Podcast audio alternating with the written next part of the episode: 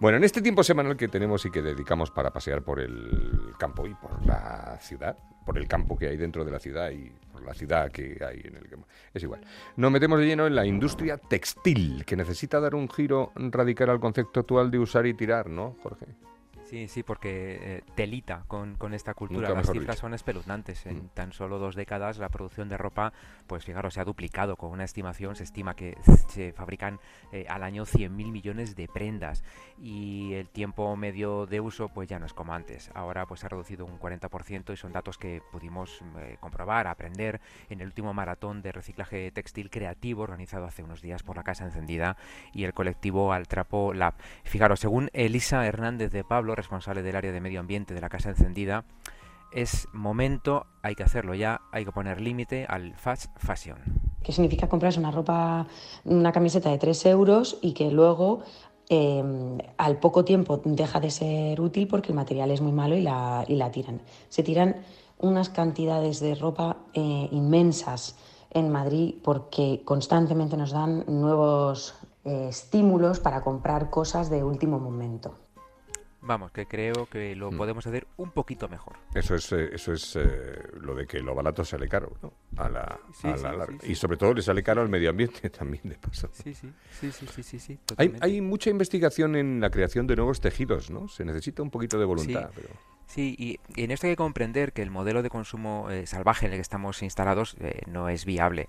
Eh, no es solo crear tejidos más eficientes con investigación, se trata también de, con investigación, reutilizar desechos que generamos nosotros como propia sociedad para confeccionar nueva ropa. Las redes de pesca vieja de los puertos de nylon 6, ¿no? Del petróleo, por ejemplo, a un tejido de nylon son 17 pasos químicos. De una red de pesca vieja de nylon 6 a un tejido nuestro son 7.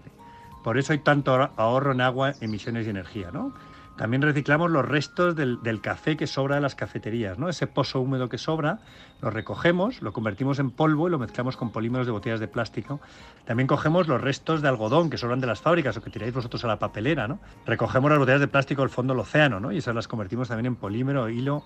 Cogemos los restos de la lana o del cashmere. Es decir, nosotros estamos todo el día buscando residuos para transformar otra vez en productos de super calidad.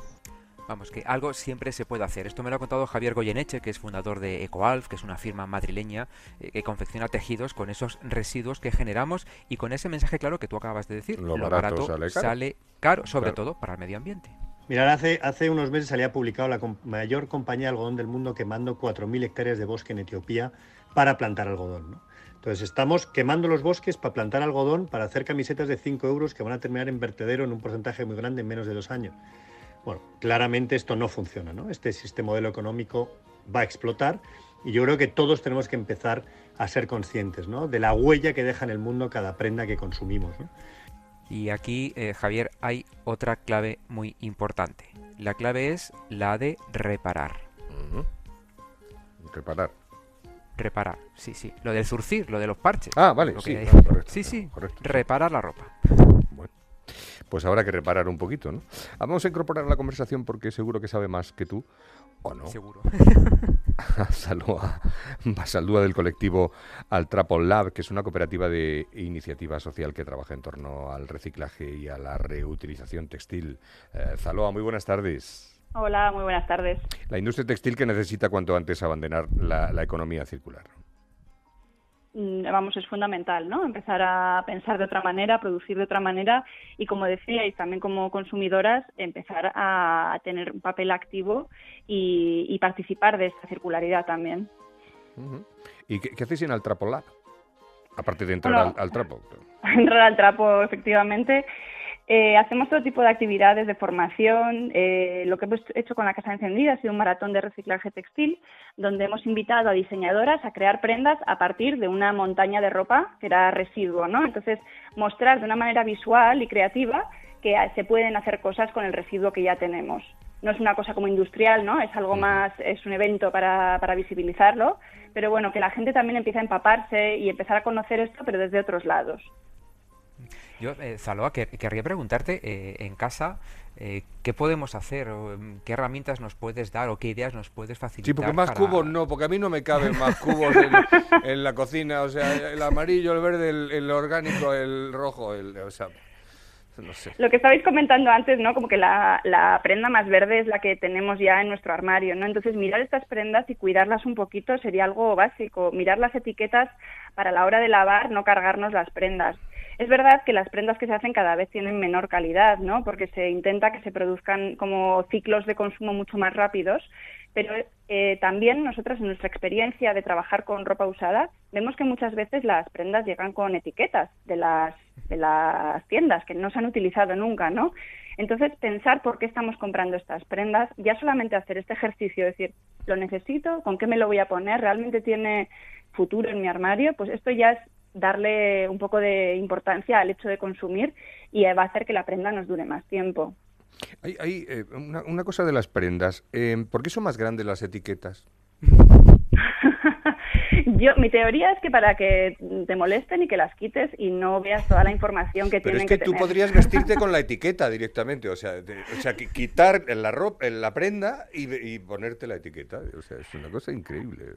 Bueno, está regulado que tiene que haber una cierta información, ¿no? Y luego, como se produce de esta manera eh, a nivel global, ¿no? Que producen para todos los países, lo tienen que poner en todos los idiomas y entonces pues, al final tienes un libro en, en tu propia camiseta. ¿Cómo? No, te digo. sí, Jorge.